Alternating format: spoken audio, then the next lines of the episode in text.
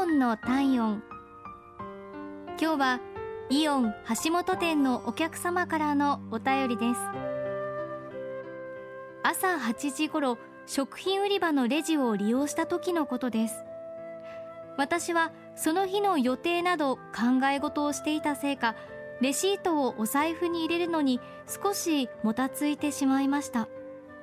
するとレジにいた店員さんが後ろに誰も並んでいないのを確認すると大丈夫ですよ。レシートゆっくりしまってくださいね。そう言いながら私の代わりに商品を袋に入れてくれたんです。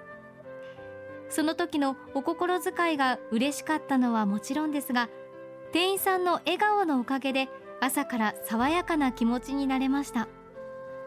また私自身もサービス業で働いておりますのでマニュアルにはない接客と状況に応じたサービスを見習わなければと痛感しました。素敵な店員さんとの出会いに感謝です。